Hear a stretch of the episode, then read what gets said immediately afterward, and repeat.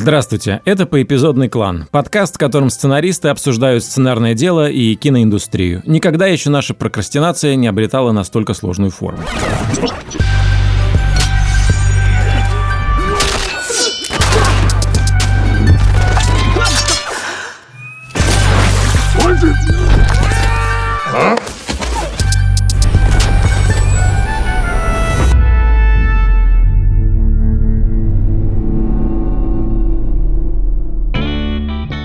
Меня зовут Николай Куликов, я сценарист, про которого однажды что-то там краем уха слышал дуть.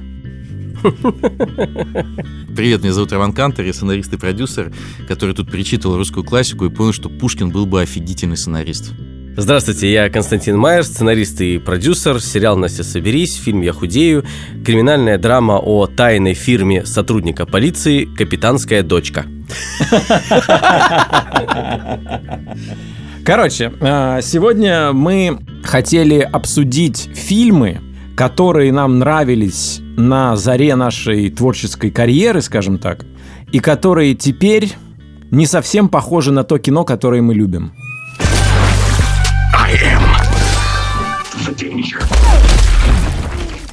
Итак, какие фильмы сегодня будем обсуждать? Это «Двойная жизнь Вероники» режиссера Кшиштова Кислевский. Это выбор Николая Куликова. Выбор Николая да. Я предложил пересмотреть «Ангел-истребитель» Луиса Банюэля. 62 года. 62 года, да. Не, не 83-го да. ремейк с Ван Дамом. Да. Да, а мой фильм э, называется «Спасти зеленую планету». 2003 а, года, то есть это самое новье прям в нашем выборе. Это корейский фильм. Да, вы не заметили его только потому, что была «Матрица» в этот момент.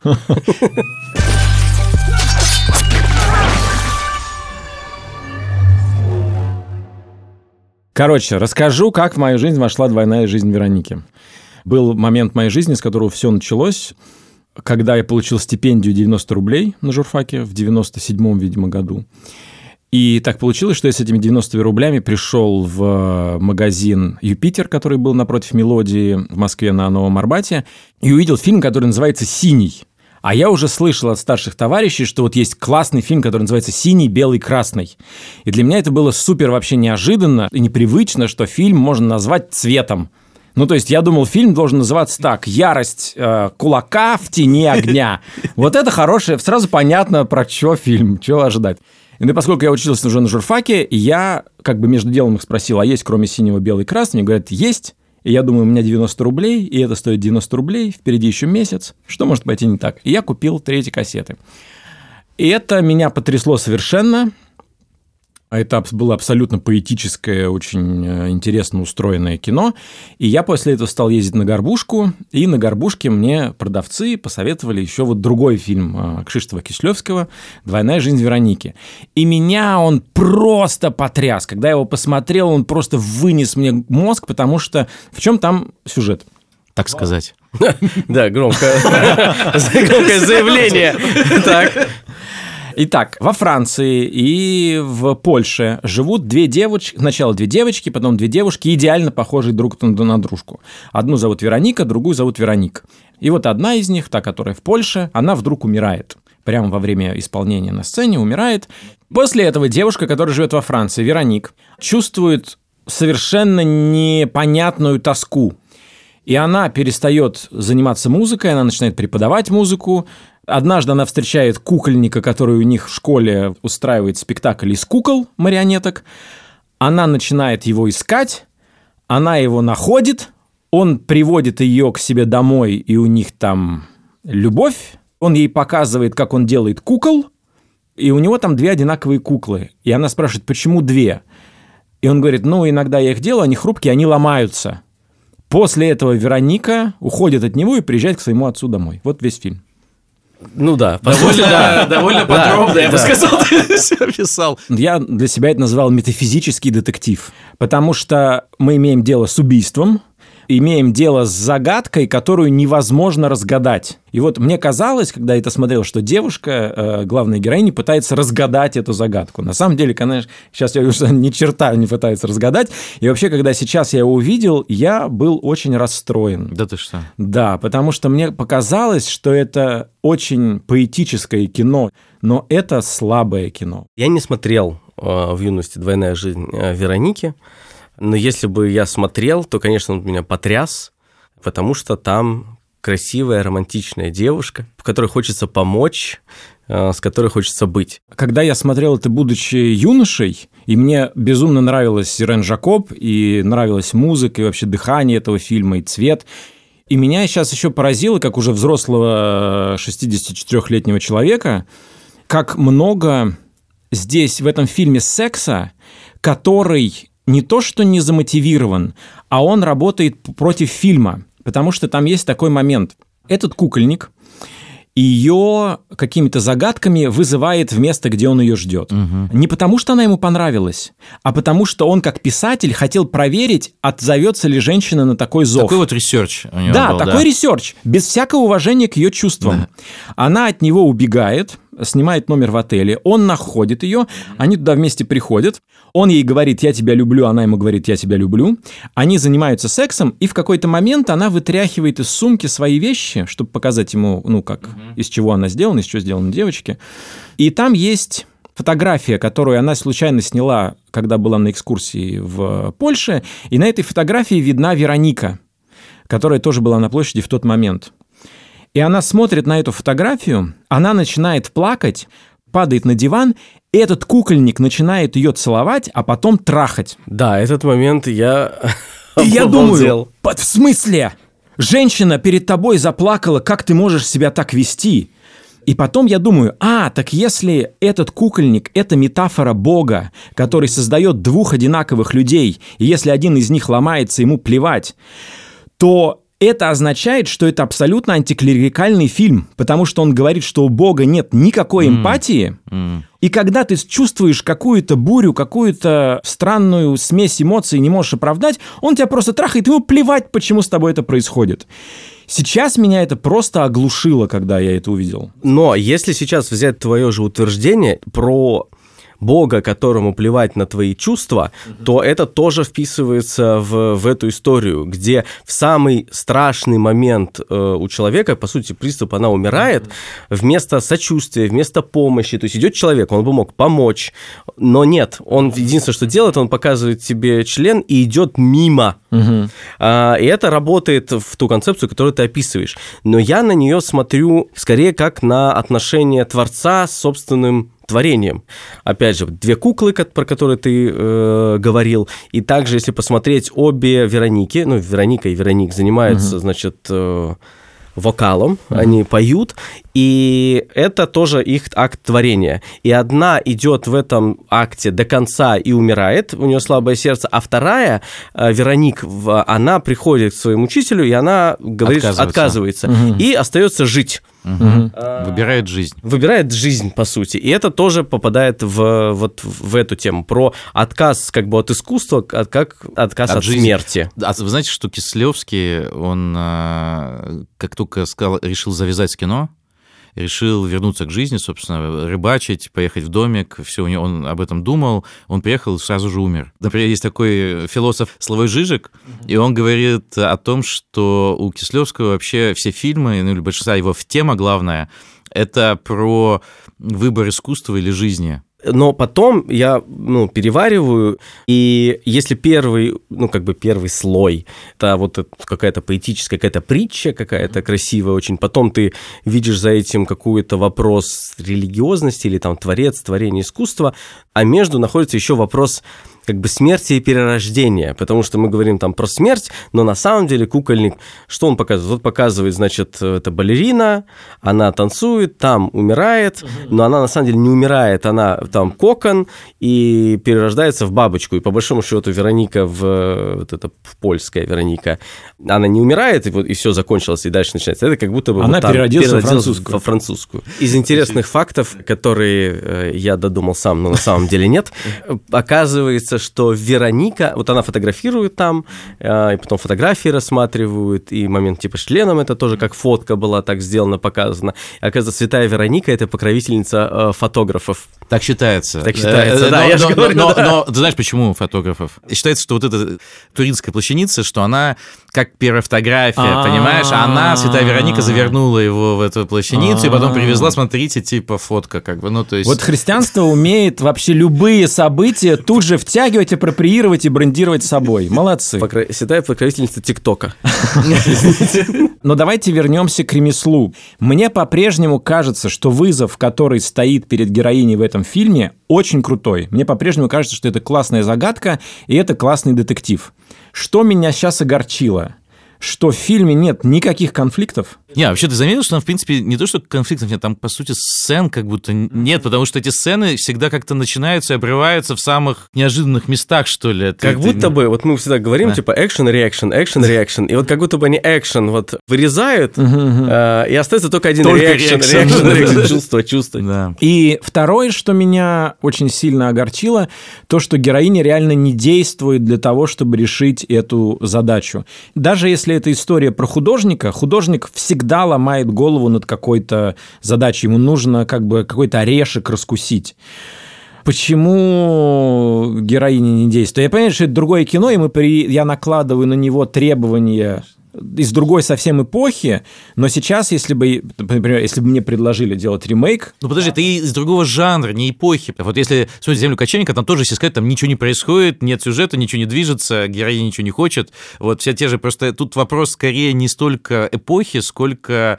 Вообще, надо понимать, что такие фильмы, вот, они как будто созданы чуть-чуть для другого. Они созданы для бесконечной попытки их понять Да, и да, интерпретировать. да, да, для и это отдельное развлечение. То есть то развлечение, которое мы не получаем, на самом деле, с теми фильмами, про которые ты говоришь. Ну, мы посмотрели, кто-то что-то хотел, кто-то что-то получил, все как бы классно. Э, Ты, ты момент удовольствия произошел, собственно, в кинотеатре, или ты, ты смотрел его там, как бы. А с этим фильмом удовольствие как будто возникает, когда ты начинаешь уже четвертый час о нем говорить, как бы, и в этот момент это другое, как будто бы уже другое занятие, понимаете? Хорошая мысль, Ром, на самом деле. Я об этом вообще не думал.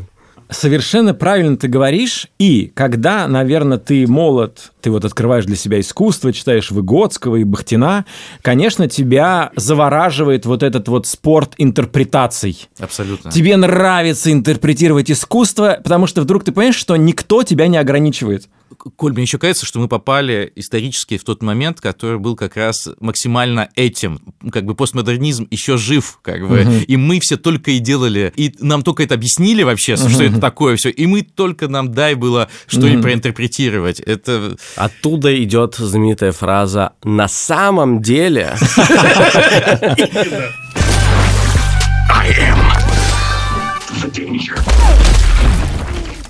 Партнер нашего подкаста в этом сезоне – Альфа-банк и его мобильное приложение.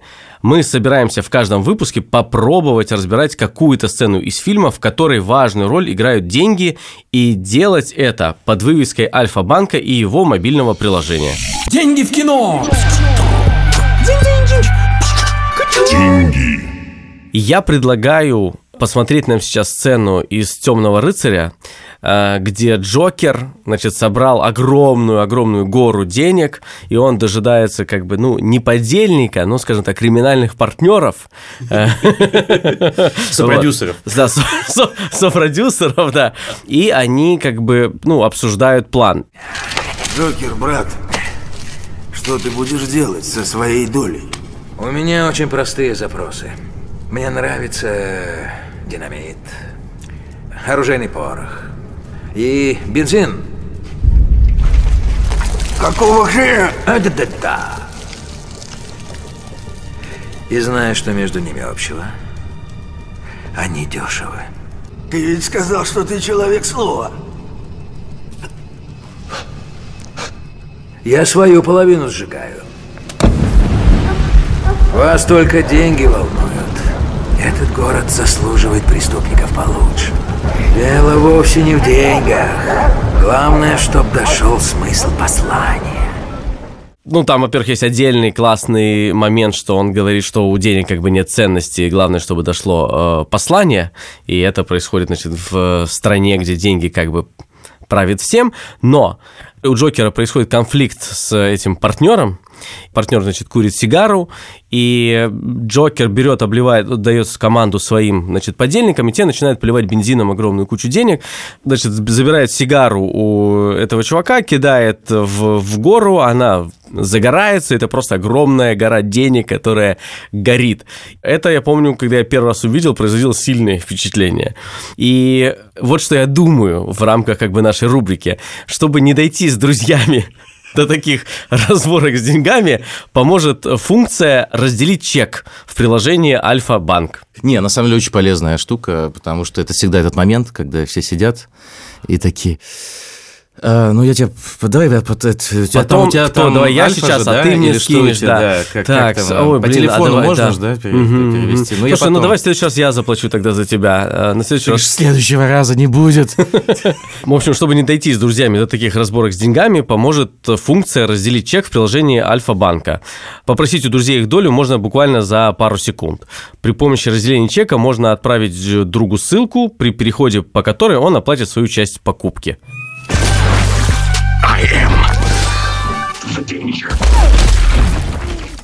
Кость, ну скажи, как фильм «Ангел-истребитель» Луиса Бенеля 62 года вошел в твою жизнь, в жизнь автора «Физрука»? Э, в жизнь э, автора «Физрука», живущего в городе Старый Оскол.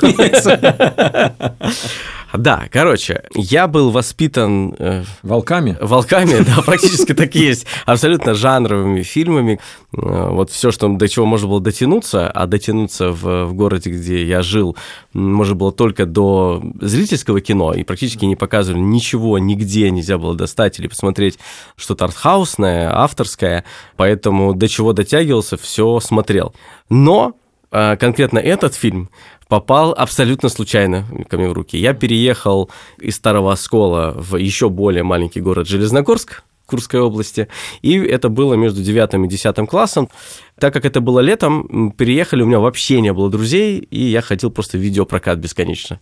И я пересмотрел все практически, и в какой-то момент прихожу и говорю, что-то хочется что-нибудь такой комедии, ну, чтобы умное было. На самом деле просто хотел понравиться девчонке, которая работала в видеопрокате, и мне не хотелось э, просить, дай мне дрожь земли. Вот. И она говорит, вот такой дает кассету. Первый фильм это «Ангел-истребитель» Луиса Банюэля, а второй фильм это были «Доспехи Бога» Джеки Чана. Как это? Как это? Вы как бы религиозные мотивы. Ну, типа, там вроде ангел-бог и доспехи-истребитель. Ну, типа, это... Что-то, да. Я думаю, я думаю, все, кто записывали, именно так это делали, но сначала было доспехи бога, естественно, потому что это продающий фильм. она подумала, что после этого фильма тебе захочется посмотреть доспехи бога. Да, божественная тема, комедия, комедия. И я включил, мне, значит, сейчас скажу, девятый класс, мне, по-моему, 14 лет. До этого я смотрел там Звездный десант, вот это все. И тут ты смотришь э, вот этот фильм. И меня спасло только то, что я ходил в театральную школу, в театральную студию. На какой-то минуте я так смог настроиться. Что там происходит? Значит, просто сюжетно. Есть, значит, особняк на улице Проведения, и там собирается буржуа на вечеринку. И эти 20 человек празднуют вечеринку, но потом ночью происходит что-то очень странное, и они не могут покинуть э, этот особняк. Причем это странное вообще никак не связано ни с, ни с жанром хорроров, ничего. Просто почему-то они не могут выйти. Это там нет дверей, нет там ограничений. Ты, никто их не сдерживает, не задерживает. Просто разные как бы, социальные протоколы, разные, разные поведения, отговорки и какие-то странные решения приводят к тому, что все, абсолютно все, значит, э, собравшиеся не уходят, а остаются там. Они остаются там на ночь, утром они тоже собираются уйти, но нельзя же неприлично уйти без завтрака, надо на завтрак остаться, и снова их это закручивает, и они опять остаются до самого, значит, вечера, они уже сами понимают, что происходит супер странное, нужно что-то предпринимать, но они не предпринимают ничего для того, чтобы выйти, но предпринимают очень многое для того, чтобы, ну, найти виноватого, чтобы где-то добыть воды, еды, то есть не делают ничего к тому, чтобы э, освободиться из этого странного плена. И так продолжается, ну, несколько дней, В это время на улице происходят тоже странные события, потому что никто не может зайти в этот дом, тоже под какими-то странными предлогами. И все это продолжается до тех пор, пока они не находят какой-то очень странный выход из этой ситуации, когда уже обстановка накалилась до того, что несколько человек умерло, а другого человека хотят убить, потому что думают, что если его принести жертву, то это их освободит. И вот в этот момент они находят выход, надо повторить тот момент, после которого хотели все уйти, но и не ушли, и они повторяют, выглядят, они все выглядят уже абсолютно Изможденными. изможденными, нечеловечными, и они очень как-то э, странно все это повторяют, и это их освобождает, и они выходят. И дальше есть финал, где спустя какое-то время и идет панихида по тем людям, которые умерли, значит, во, во время этой странной долгой вечеринки, и все, заканчивается служба, и все теперь, начиная со священников, не могут выйти из церкви. И в церковь заходит стадо овец. Овец, стадо овец. А в доме, а в доме изначально тоже было стадо овец, которых готовили для какого-то, видимо, развлечения, какого-то розыгрыша. Но последний кадр — это на площади перед церковью начинают убивать людей. Да, на площади перед Театром правда. Они разбегаются, там То есть солдаты. начинается какая-то абсолютно вдруг массовая сцена с большим количеством массовки и похоже на какой-то вот латиноамериканские какие-то дела, какая-то революция, там что-то... Бунюэль, который эм, всю жизнь ну, ненавидел Франка, и это явно отсылка к Испании, к режиму Франка и к тем людям, которые не проявили никакой воли, когда пришел к власти Франка. Вот очень интересно, Да, что ты, что э, что, что этот мальчик Да. в городе Железногорске испытал в этот момент. Тогда я был в полнейшем шоке. Я впервые видел работу как бы сюрреалиста в кино. Я был обескуражен, даже думал, что это какие-то глюки, в смысле, в записи кассеты, потому что там, надо понять, есть повторяющиеся сцены, просто они полностью Мгм. повторяются. Да, и ты думаешь, что вот, произошло, что, да. что это что-то неправильно записывали, заново началось. Вот как, вот как началось. помните в «Матрице», когда «Матрица» меняет программу, ты видишь, кошка прошла, потом снова кошка по этому же месту идет. Вот там целые сцены. Кстати, оператор, когда они показывали этот фильм, то же самое. Он говорит, это брак. Мы, у нас, ты, Луи, э, у нас брак фильм. Он говорит, в смысле? Ты что, не знаком с моим творчеством? Вот, и меня это поразило, и дальше там настолько много ну, как бы метафор, каких-то символов. Несмотря на то, что мне было там 13-14 лет, но меня, э, не то чтобы я забыл переехать в место, где у меня нет друзей, и вот это ощущение внутренней несправедливости, э, которое у меня было внутри, оно мне помогало через эту оптику смотреть на фильм. А, Конечно, таких слов я не, не употреблял, никакой ни оптики, ни, ни- ничего такого. Зырить кинчик Да, можно. зырить кинчик. Вот реально так же несправедливо. Вот они все, кто богатые, а это и взрослые все, они вот такие и заслуживают такого же. Меня вот то, как вот это все рядом уживается, э, вот эти парадоксальные выводы одни... И это еще подается с такой очень сдержанной академичной Да, игрой актеров. Абсолютно. А, То есть там нет подмигивания в этом э, юморе. Э, там все очень верят в то, что они говорят, но говорят они довольно какие-то странные, безумные, с моей точки зрения, парни Железногорской вещи, и меня это завораживало. Там было еще «Вы здесь надолго? А вы? А вы? А вы? Я здесь живу». И И последний пример, который сейчас мне очень... Вот это одна из моих любимых как бы форм юмора была, потом стала. Э, Заход там был такой, они смотрят на одного из гостей, и он снимает фраг и готовится лечь спать, вот эта первая ночь, и двое пара переговаривается, он снял фраг, это неприлично, а тот отвечает, ну, он живет в США, А, а потом встает, начинает снимать сам фраг и говорит, опустимся до их уровня, чтобы смягчить невоспитанность. Конкретно такой тип юмора, вот который там был, я часто шучу с серьезным лицом, по сути. То есть ты, когда ты просто э, говоришь какую-то парадоксальную вещь, очень уверенно, не подмигивая и э, не улыбаясь, типа, поняли, поняли? Это Дэдпен, то, что да, называется. да, да, И мне очень нравится такой э, юмор. Я давно заметил в тебе это качество и никогда бы не предположил, что это от. То есть, это, если бы мне предложили Но это у тебя откуда? От Камызяк? Не-не-не, это...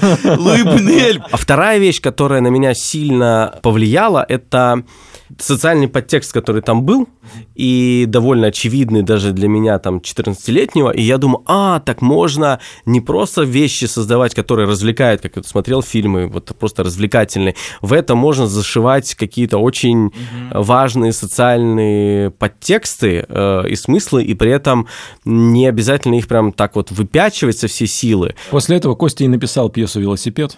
Э, Ну, велосипед- потому что она на самом-то деле про гражданскую войну. Да.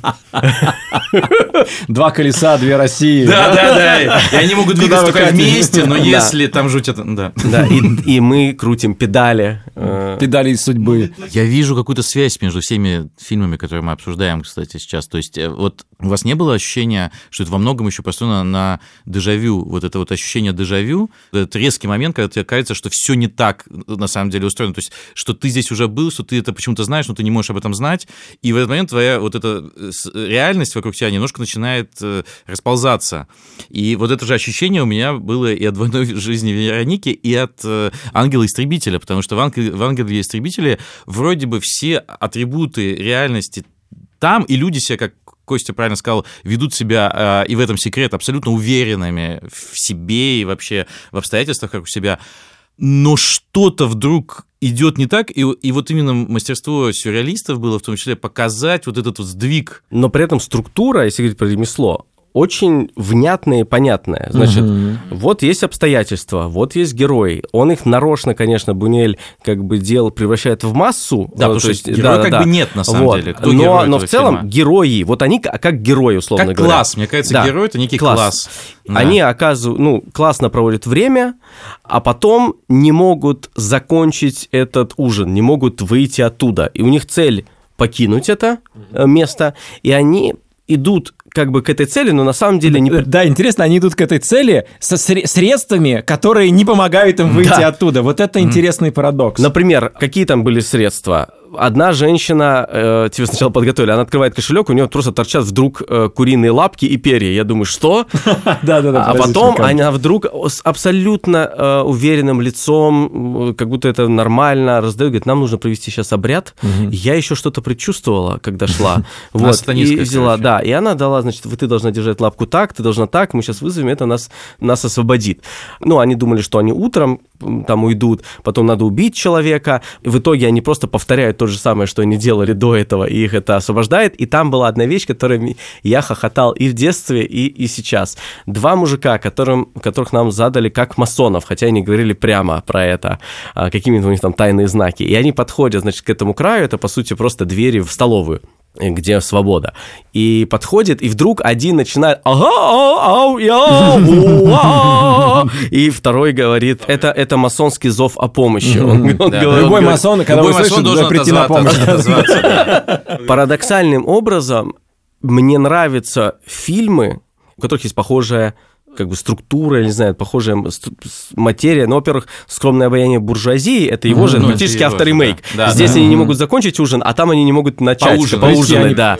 «Гараж» Да, да, да. И Реально. тоже класс, на самом деле, в каком-то Тоже смысле. класс. Класс, да, то есть не, не совсем тоже не до конца, и тоже да. какие-то повторы есть там, не настолько Кто как главный бы герой кстати? Вот я сейчас даже не могу сказать. Там нет главного героя, по-моему. Ну, я сходу не могу сказать. Нет, там нету главного Экс- героя. экстаз Гаспара Ноя в какой-то степени к этому отсылает. И одна серия мультфильма «Винни-Пух», когда они сидят в норе у зайца и из-за как бы этикета и ритуалов не могут э, уйти. Кость, ты стал лучше благодаря этому фильму. Я был, не был расстроен, когда пересмотрел. Вот в отличие от твоего ощущения, я э, получил удовольствие. Я тоже получил удовольствие да, да, да, от ангела-истребителя.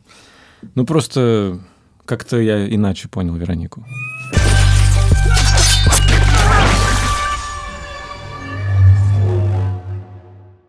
Короче, я выбрал фильм, который на меня сильно повлиял. Он называется «Спасти зеленую планету». а, Корейское кино 2003 года. Я его посмотрел на Московском кинофестивале. И я помню, что я пришел тогда, совершенно ничего не ожидая, но вышел абсолютно, помню, потрясенный, восхищенный, придавленный и, главное, вдохновленный. То есть мне хотелось, на самом-то деле, после этого вот что-то такое. Я не знал еще до конца, что такое, как это делать, но я понимал, что вот этот полет мысли, и вот э, фильмы, которые мне в то время и после нравились, я, я сейчас понял, пересматривая, они как раз часто объединяли себе вот, вот, вот этот вот странный, э, очень закрученный сюжет, который очень много раз меняет направление по ходу фильма, эклектику, то есть когда сочетаются очень такие жанрово разные вещи, комедийно, драматический, фарс, хоррор, как бы вот все, когда вместе мешается, когда это работает, вот, и общая вот эта свобода какая-то, вот эта свобода, э, что ты можешь вообще, в принципе, все. Такой постмодернизм в кино тогда меня очень э, восхищал и трогал. А, и поэтому вот фильмы типа него, типа э, «Быть Джуном Малковичем», э, «Айхард Хакабис». «Айхард Хакабис», да, этот фильм, который вот вообще никто не видел. Я пишу фильм, значит, это фильм про человека, который верит в конспирологическую теорию о том, что наш мир контролирует э, инопланетянин. И он убежден, что глава крупной корейской корпорации – это такой инопланетянин. Он его похищает, он его сначала пытает, потом параллельно в сюжете их ищут э, двое полицейских. В итоге, после множества твистов э, истории, мы добираемся до финала, которым, значит, он либо подтверждает, либо нет свою свою теорию. Важно сказать, что чтобы вы освободиться из плена, руководитель, значит, компании признается, он говорит о том, что я инопланетянин, и у меня есть связь, но надо поехать, значит, на фабрику, и там будет. И ты это считываешь, ну, как то, что он тянет время, как он ищет лазейку, чтобы да. получить свободу. Ну, потому что он понимает, и что ты... он имеет дело с сумасшедшим. Сумасшедшим, да. И мы да. видели подтверждение сумасшествия этого. Когда они приезжают, значит, на эту фабрику, на этот завод, мы видим действительно, что это просто был способ выбраться, спастись, там происходит схватка, в результате этой схватки в итоге руководитель этой компании побеждает этого сумасшедшего, а, и в самом финале прилетает инопланетяне и, а, значит, забирает этого инопланетянина значит, на тарелку, и тот возмущен, оказывается, королем этих инопланетян. То есть тот, тот даже не предполагал, что он главный. Да, да, да. Там, кстати, смешная шутка, говорит, да. почему вы не могли связаться? Говорит, а вы, вы не связывались с нами. А как я мог связаться? У меня же нет волос. Просто а там, со... да, в первой сцене ему он обревает голову и говорит, чтобы он не связался со, со, со своими, и ты думаешь, ну, это понятно, что сумасшедший человек. Сумасшедший. Естественно, это правда. И вроде смешно, а потом он говорит, э, что эксперимент Земля да, признан неудачным. Признан неудачным. Да, и уничтожает. В конце они уничтожают Землю. А парень все время хотел, собственно, спасти. Его задача была спасти, собственно, зеленую планету. Я, я хотел рассказать историю. Я дело в том, что когда этот фильм посмотрел, я всем проходил, рассказывал, но тогда было сложно, тогда нельзя было просто так взять и посмотреть. И я в тот же год, по-моему, или через год, у меня там у дедушки был бизнес в Корее, он мне предложил, не хочешь поехать в Корею? И я приехал в Корею, в город Пусан. На поезде? Вот. И там, значит, пошел в магазин DVD и говорю, у вас есть такой фильм а, купить? Они говорят, да, есть. И показали. И там был такой бокс-сет, и он был прям коробка, прям большая коробка. Я купил, он стоил что-то дороже, чем я ожидал. Я купил, я пришел в номер, открыл ее, и там было куча всего. То есть там помимо DVD была вот эта вот зеленая, такая зеленая корейская мочалка, которую они сдирают кожу у нее с ног в начале, и потом они ее мажут эм, вот этим средством от укусов комаров, а, таким болезненным. И там было и это средство от укусов комаров, и даже там было письмо от э, режиссера, вот, и дальше там был даже такой кусочек эм, полиэтилена, и в нем лежали пять кадров от пленки, от оригинальной пленки этого фильма, потому что он разрезал весь фильм и разложил по всем этим э, DVD. У меня было пять вот этих кадриков. И я тогда просто вдруг понял, что я, во-первых, люблю этого человека. Mm-hmm. То есть я понимаю, что вот я хочу быть таким. Я не знаю, то есть mm-hmm. даже не кино, а вот, да, вот это, как бы, вот это мне очень нравится, что можно вот так об этом думать. И я был абсолютно счастлив, и я думал, что я нашел какого-то вот э, свою Веронику, понимаешь, из Кореи. То есть вот что, что есть еще какой-то человек, который думает, что я тоже бы всегда так хотел думать, даже я об этом не думал, до этого, но сейчас я точно так хочу. Я просто когда смотрел, я первый раз сейчас смотрел, и, во-первых, меня раздражал перевод, поэтому я его отключил, и мне стало гораздо лучше воспринимать героев. Я вдруг понял, что они живые люди, потому что перевод был такой закадровый, грубоватый. И я на середине вдруг понял, что ну там до, до конца мы не знаем, что это настоящий инопланетянин, и мы не знаем, что чувак, на самом деле, который его похитил, не совсем сумасшедший. Mm-hmm. Мы не понимаем, что у него есть большая травма. Эта травма вскрывается только в самом финале. И я смотрю, мне прям тяжко, я не понимаю, зачем он его пытает. Я сопереживаю чуваку, который пытает другого чувака, который этого, очевидно, не заслужил. Мне становится супер дискомфортно, и я полез смотреть на Википедию, что пишут про этот фильм. И я прочитал сюжет. И когда я все понял, я подключился мгновенно к этому герою, и более того, реакции вот этого похищенного инопланетянина, они стали мне понятны, потому что я понял, что он на самом деле относится к этому похитителю с некоторым сочувствием. Он хочет, э, чтобы того, ну, жизнь лучше была. Он просто не может этого сделать, потому что он привязан, его пытают. Но так-то на самом деле он к нему неплохо относится. И вот я подумал, что Жанровым решением было бы перенести эту информацию о том, что у парня какая-то боль, и даже, возможно, о том, что это инопланетянин, в самое начало. И это тогда было бы странное бади-муви такое. Но это был бы другой фильм. Да. Это был бы другой фильм. Но это вот интересно. Но ты, когда смотрел, не зная этого, меня почему-то с самого начала подключ... я подключался. Мне как раз вот сейчас второй раз, когда я посмотрел, я где-то в середине немножко подзалип. То есть мне показалось, конечно, что это э, то, что мне раньше нравилось, сейчас мне перестало нравиться, это именно избыточность. Mm-hmm. Когда так много... В этом, знаешь, есть какая-то... Вот этот э, синдром первого фильма, знаешь, когда ты пытаешься прям все туда, mm-hmm. как бы, и ты пытаешься и так, и что тебе всегда кажется, что у тебя не хватает одного твиста и, и одного финала, и поэтому у тебя 8 финалов, 12 твистов, как бы, и, и, и так далее. Но тогда кажется, что это вот так и надо делать э, кино. Мне как раз кажется, что очень круто, что очень часто ты меняешь э, вообще диспозицию внутри него. То есть, когда ты думаешь, что этот человек притворяется или делает вид, что притворяется, или действительно он инопланетянин, или все-таки он ушлый э, бизнесмен, который понимает, и что вообще ты начинаешь думать, что, а, этот фильм, наверное, про классовую борьбу, про, про безнаказанность да. Э, вы, высших, как бы, там, начальников, потому что, действительно, Корея, если знать немножко Корею, этот фильм очень сильно ее вскрывает, на самом деле, и, и вообще корейское кино, оно в жанровой форме постоянно вскрывает социальные а, проблемы общества, и это прям черта во всех фильмах. Меня, конечно, смутило сейчас во второй раз, что действительно там есть очень много от головы, но очень мало от сердца, как бы, как будто бы. То есть там есть, наверное, попытка сопереживать этому человеку, когда мы узнаем его травму, и что его привело к этому, и там есть все-таки какие-то эмоциональные моментики, но в целом действительно очень сложно действительно подключиться изначально к истории, где ты смотришь на это как бы глазами похитителя, который кого-то пытает для, для каких-либо целей, при этом у тебя нет все-таки очевидного понимания заслуженности этого, как бы, да. Хотя, конечно, чисто сейчас по крафту я заметил, что они специально сделали э, первую сцену появления этого, э, значит, будущего инопланетянина, где он пьяный вываливается из машины, она себе очень классно сделана, и он начинает посылать своего э, водителя, который его вез, дает ему 20 долларов вместо 40, как бы. И тот, когда просит 40, он говорит, да ты не заслужил, в общем. И это как бы сразу ты как-то так негативно начинаешь к нему относиться, а потом начинаешь своими чувствами играть. Вообще, в то время, кстати, были фильмы... Да, они были на твистах как будто повернуты. В этом казалось вообще э, цель вообще фильма, да, твист, да, да. как бы. Помните? А, ну, Шьямалан просто был, ну, мастер да, главным. игра, обычные подозреваемые, бойцовский Шьямалан, клуб. бойцовский клуб, да, да, да, да, да, конечно. Шьямалан мы просто говорим, ну, все его фильмы, как бы, можно, можно там не уточнять, как бы, да. Вот. И это как будто бы ушло полностью э, в данный момент. Да, вот таких фильмов, где ты э, где-то в конце прям что-то такое понимаешь, да, таких типа фильмов... Village вот Шималана, да, да, да, где да, весь да. фильм меняется от последнего кадра. Да-да-да, таких фильмов э, все меньше и меньше. Ну вот «Планета обезьян», да, где они да. в конце видят... Это интернет убил?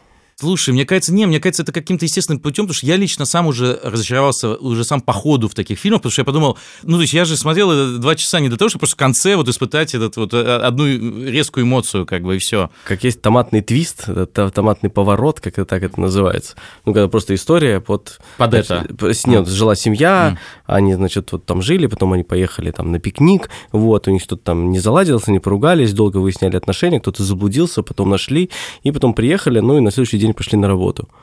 Это в чем? А, забыл сказать, в конце мы понимаем, что они все томаты.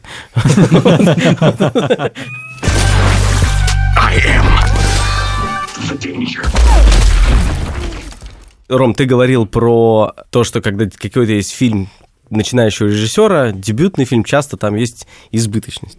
Э, и сейчас у нас небольшая некоммерческая рубрика «Цеховая солидарность». История такая. Запускается классная творческая лаборатория Ленфильм «Дебют». Ее запускают наши коллеги и друзья. Это Анна Гудкова, Наталья Дрозд. И э, они собрали просто потрясающую команду наставников. И мы хотим порекомендовать всем, кто нас слушает, принять участие, если вы хотите развиваться как, ну, в этом направлении. И сейчас у нас, э, значит, на связи Э, по телемосту Анна Гудкова. И она чуть-чуть нам расскажет, а мы ее поспрашиваем. Потому что дебютное кино – это вообще практически отдельный жанр э, со своими отдельными вызовами. Дайте трубочку, пожалуйста. Аня, расскажи, для чего вы это запустили? Цель какая у вас, как у героев? Ну, на самом деле есть два ответа. Один, э, то, что называется официальный, а второй э, честный. С одной стороны, действительно есть э, киностудия «Ленфильм», и единственный способ вытаскивать ее из какого-то, ну не то чтобы забвения, но давать ей некоторую новую кровь и новую жизнь, это, конечно же, загрузить ее дебютами. И, собственно, вот это было э, причиной того, что нам предложили сделать лабораторию то зачем мне это надо? Я все время тоскую по образовательному процессу, который был в Кульбюро, когда можно, собственно, работать с человеком, работать с текстом, и э, в этот момент ни в чем себе смыслово не отказывать. Это, мне кажется, какое-то самое большое вообще профессиональное счастье. С одной стороны. А с другой стороны, это еще позволяет делать то, что мне вообще все время кажется самым важным, а именно вытаскивать людей издалека и давать им шанс получить образование, познакомиться, войти в среду, потому что эта лаборатория бесплатна. Она для всех участников ничего не стоит. Мы привозим их, селим их. Я назову за Аню кураторов, которых я э, забыл назвать, а там э, я бы сам записался, называется. Помимо Ани, Натальи Дрозд, там, значит, Борис Хлебников, Наталья Мещанинова, Любовь Мульменко, Бакурадзе Бакур, Анна Пармас, Александр Велединский, э, Андрей Прошкин. То есть это все люди, которые могут могут научить а всему, вот чего вам надо. Что им нужно сделать, чтобы попасть э, в лабораторию мечты? Сделать нужно две вещи. Так как это режиссерско-сценарная лаборатория, то там должен быть первый драфт сценария, очень может быть сырой, но тем не менее это некоторый объем текста, который все-таки сценарий. И а, должна быть у режиссера короткометражка. А наша, э, ну как бы цель такая, э, вот то, что называется официальная, это что эти все люди могут потом прийти э, в Министерство культуры и получить деньги на производство на, на дебют. Мы помогаем довести, доразрабатывать эти сценарии. В конце они просто получают э, фильм, причем они получают некоторую преференцию именно потому, что это Ленфильм, который сейчас всячески Минкультом поддерживается. Дедлайн 1 декабря у вас осталось совсем немного времени, чтобы прыгнуть этот вагончик поезда, который мчит к мечте. Гудит гудком. Гудит гудком.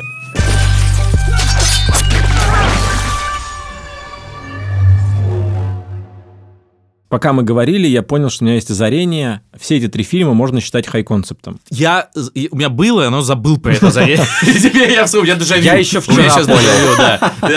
Но интересно, что мы, мы не сговариваясь, но мы выбрали именно такие, и мы полюбили их с детства. Нам все равно нравились хай-концепты даже в таком Это сто процентов, потому что я как раз хотел сказать, что вот э, я забыл про, про Веронику, как звучит описание э, на MDB логлайна «Двойная жизнь Вероники».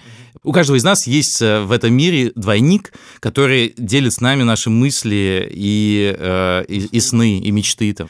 То есть, представляешь, чтобы американский какой-нибудь там Крис Коламбус, не знаю, или Роберт Земекис снял бы с таким сюжетом. Типа You've Got Mail, да. только это не про мужчину и женщину, а вот... А они там начинают общаться, пытаются выяснить все, что тебе хотелось. Собственно, ты можешь такой фильм написать, э, Коль. Мне кажется, и это еще одна вещь полезная из э, просмотра мало известных сейчас старых фильмов, что оттуда, если ты что-то берешь, то все-таки, во-первых, мало кто заметит, а кто заметит, ему даже это понравится, что это, это взял, а не наоборот наоборот, они там, а, come on, типа, угу. опять, э, значит, мы Гая Ричи. Вот. Поэтому э, смотрите старые фильмы, как завещал эм, Триер. Э, Все уже сняли, можно просто переснимать. Переснимем семейный бюджет. Это был поэпизодный клан, еще один подкаст студии «Либо-либо», в котором ведущие скидывают своих кумиров с пьедесталов, протирают их тряпочкой и аккуратно ставят на место. Над подкастом работали редактор Андрей Борзенко Ильдар Валиулин, звукорежиссер Павел Цуриков, продюсеры Кирилл Сычев и Анна Истомина, композитор Кира Вайнштейн, дизайнер обложки подкаста Петр Сутупов, дизайнер обложек выпусков Нина Итова. Чао, пока.